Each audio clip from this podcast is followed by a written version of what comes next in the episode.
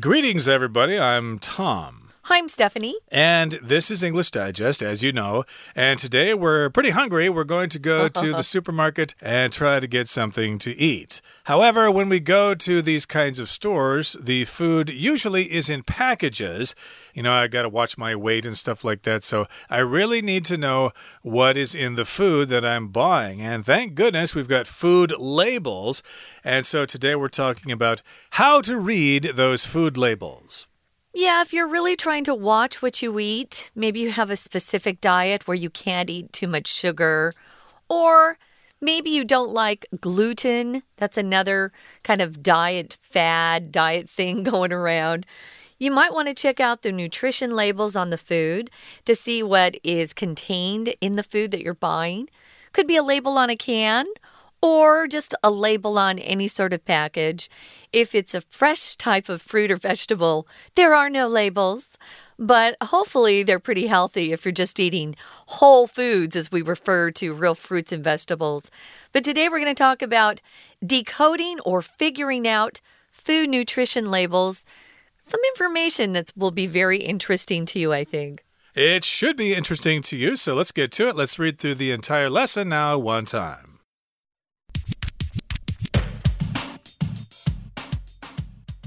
It's important to know what we're putting in our bodies. That's why we look to the nutrition facts on our food, which contain information that's essential to understanding what we eat. Here's how you can get the most from nutrition facts labels 1. Serving information.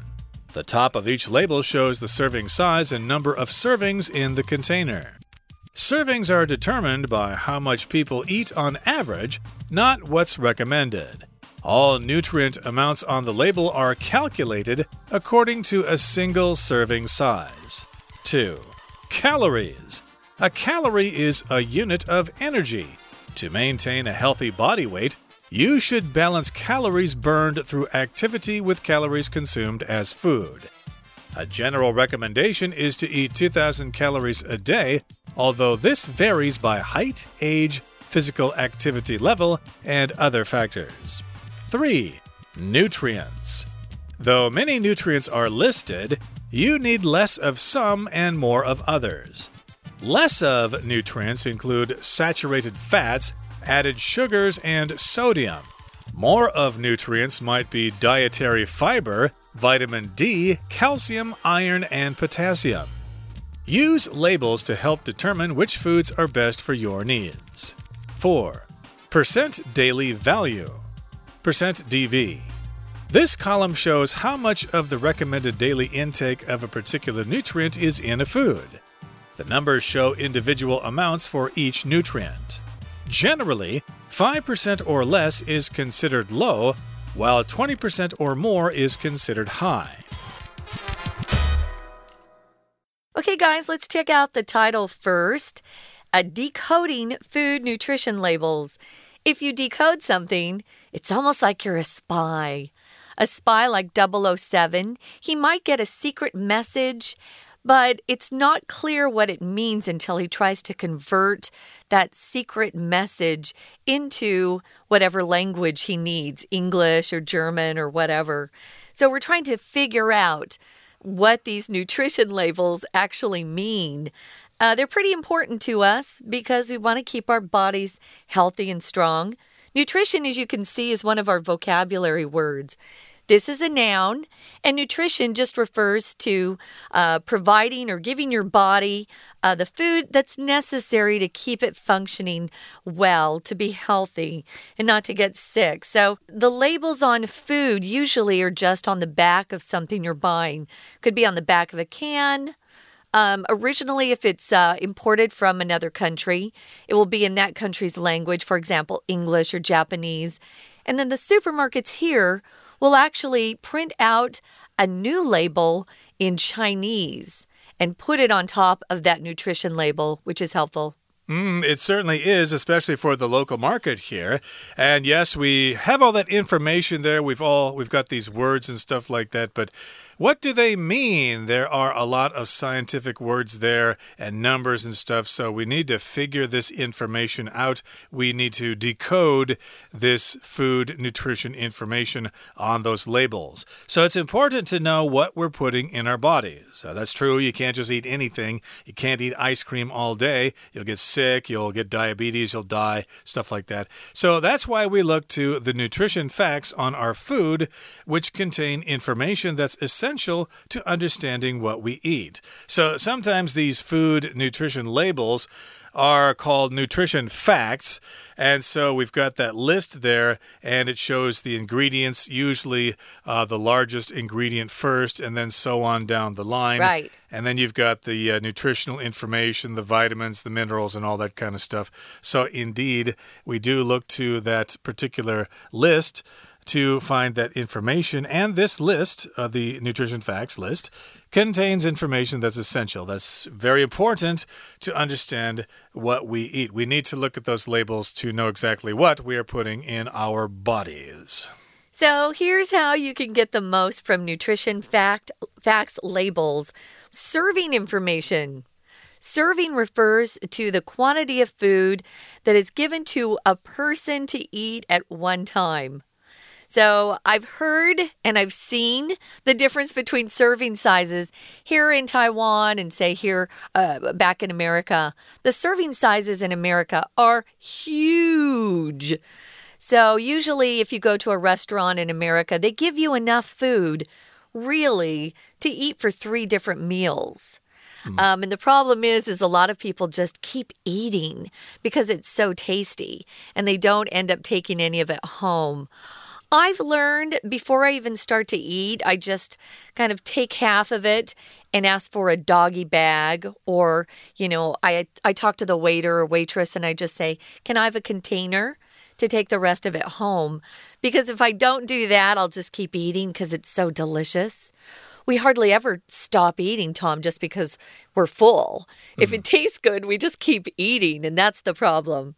Yeah, the serving sizes in restaurants are very large, but if you're in a supermarket, the serving sizes will be different. They might be larger than local serving sizes, but of course, the label will show the serving size and it will say, okay, uh, one serving is four ounces or something like that. They'll tell you what it is, I guess, by weight, usually. But you have to pay attention, guys. For example, a bag of chips, they might say the serving size is 15 chips, but there are four servings in the bag. Mm. So if you eat the whole bag, you're eating four times what you should. Exactly. So you got to watch out for that. It does contain several servings, yeah. not just the whole bag.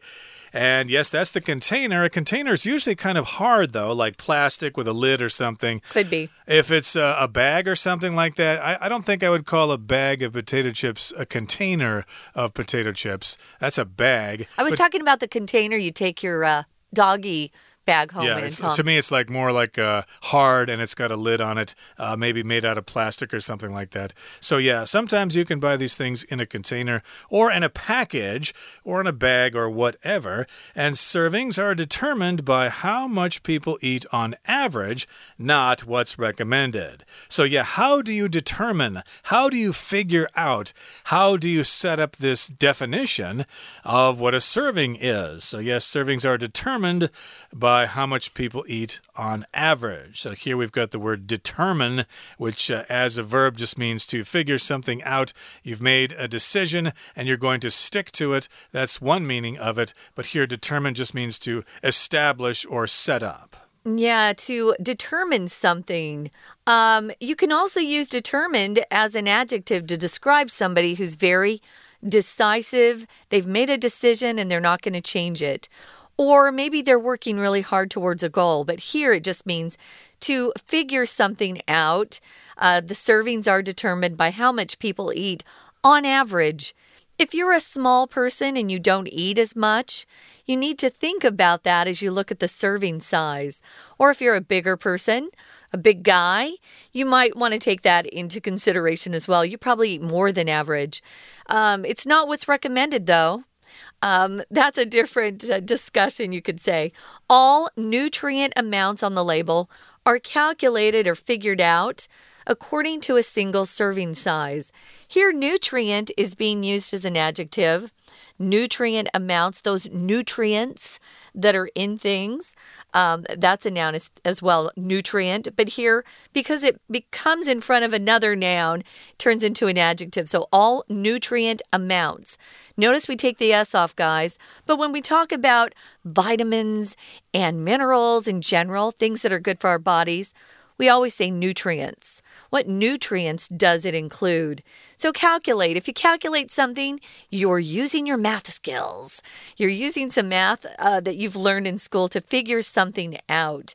So they're calculated according to a single serving size. Notice that we're using the be verb. So be calculated according to something. All right. And remember that little device you use in your math class is called a calculator. Although most people probably have them on their smartphones nowadays, I don't think uh, companies are selling them separately anymore. Oh, you have to get them if you take uh, higher level math classes. Okay, okay. uh, they probably don't have apps for your phone, but uh, that's another subject here. Calculator is that device, but the verb is to calculate to figure out something based on numbers and information and stuff like that. Well, we'll be back in just a second to talk about calories. Stay tuned. Let's listen now to our our Chinese teacher. 谢谢美语老师。Hello, my name is Shelby. 我们今天来一窥食物标签上的热量说明。标题：解码营养标签。了解把什么吃进肚子里是很重要的。第二句：That's why we look to the nutrition facts on our food. That's 后面加 why 引导的名词子句当主词补语。 中间的 look to somebody or something 表示仰赖某人或某事。Nutrition 营养，这就是为什么我们要注意营养标示，它对于理解我们的饮食非常重要。后面子句中的惯用语 be essential to something or ving 表示对什么什么是基本的。to 后面呢加名词或者是动名词，例如说。Hard work is essential to success. 成功一定要努力。底下教你如何从标示中获得营养讯息。第一个，serving information。Serving 是食物或饮料等的一份，两份食物就是 two servings of food。标示的顶部显示分量的大小和份数。第二句，分量取决于吃多少，平均。 On average 是副词片语，平均起来。例如说，On average, we receive three letters each day。我们平均每天收到三封信。口语呢，也可以加个 the，念成 on the average。第三句，All nutrient amounts，所有的营养量是根据一份食用量做计算。我们来看一下 amount 这个字，它是搭配不可数名词。nutrient 营养不可数，中文要表达总量，英文同学可能会看到 total、quantity、volume，又依领域不同，有不同的表示方式。例如产品总量 product population、热总量 heat budget 都没有用到 amount 这个字，所以从这里提醒，有时中英文不可以直译。We're going to take a quick break. Stay tuned. We'll be right back.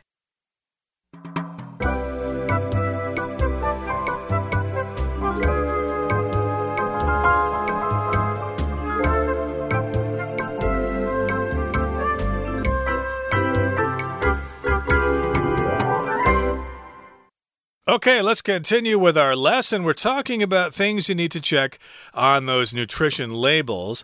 So, of course, we've got the nutrition facts labels on your products there, and some information they give you is all about the serving information. We just talked about that. Now, let's talk about calories, okay? Calories.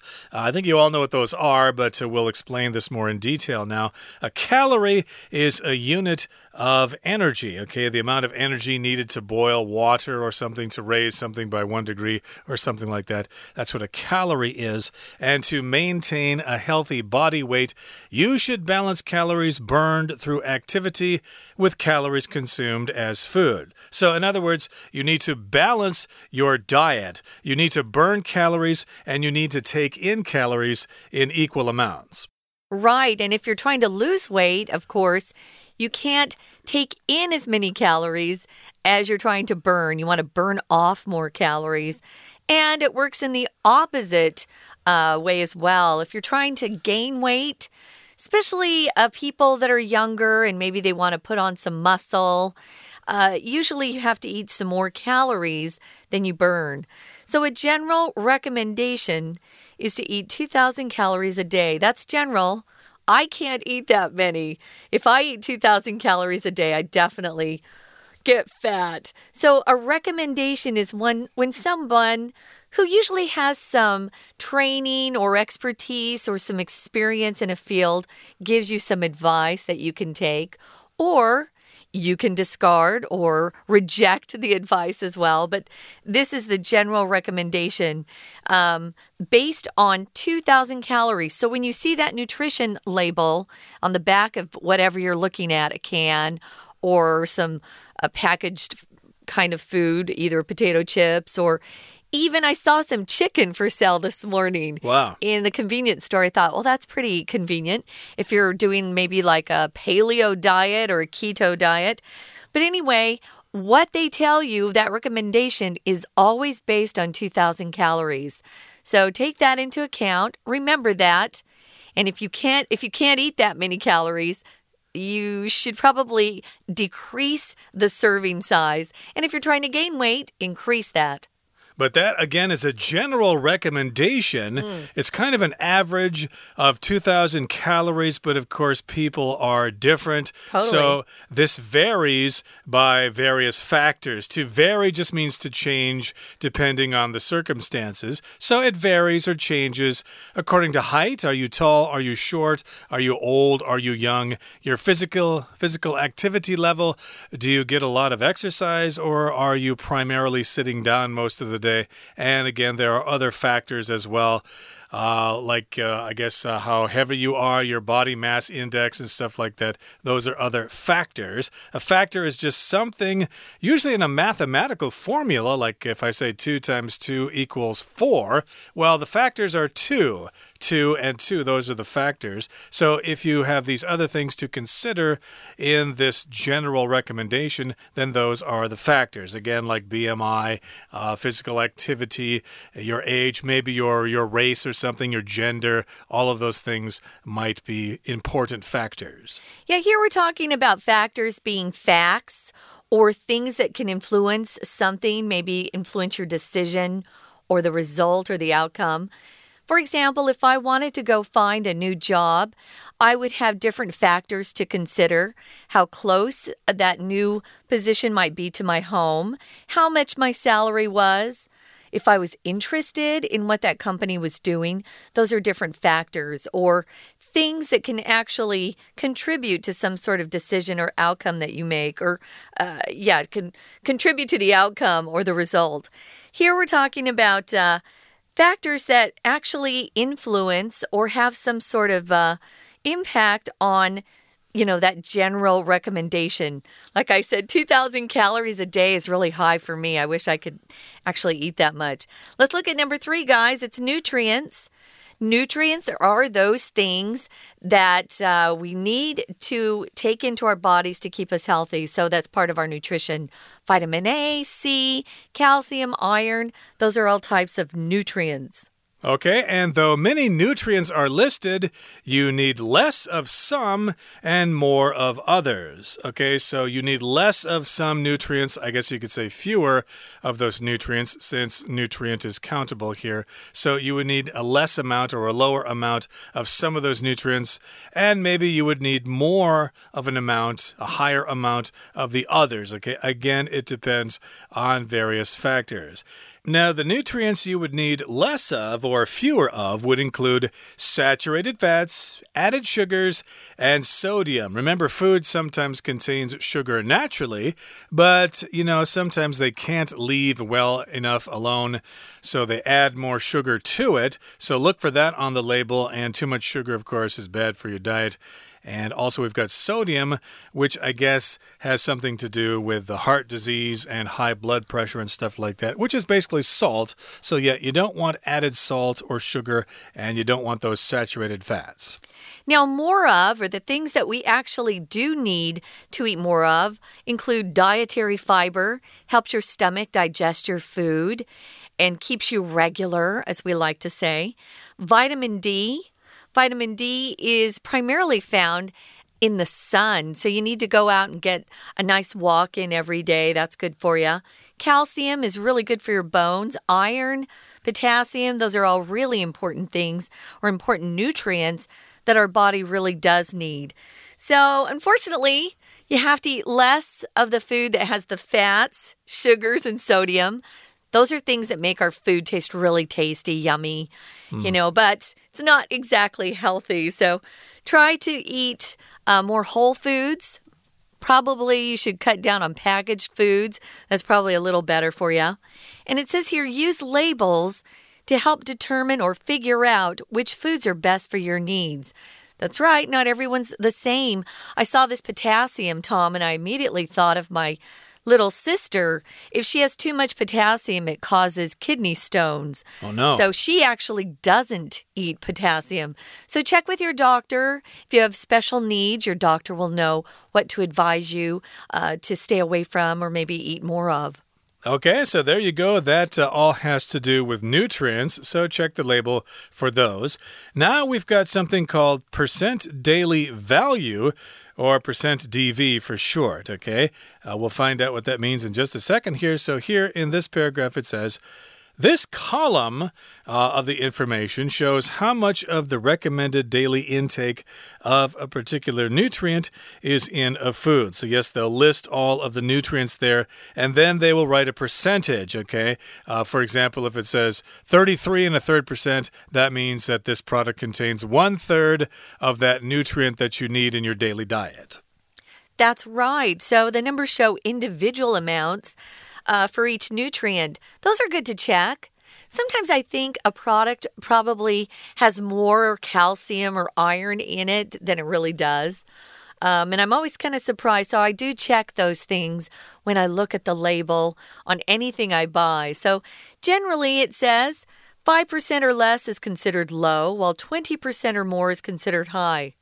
I wanted to go back to that first sentence um, under number four where it says the recommended daily intake of a particular nutrient uh, is in a food. Tom talked about taking in nutrients. That's the verb phrase, guys.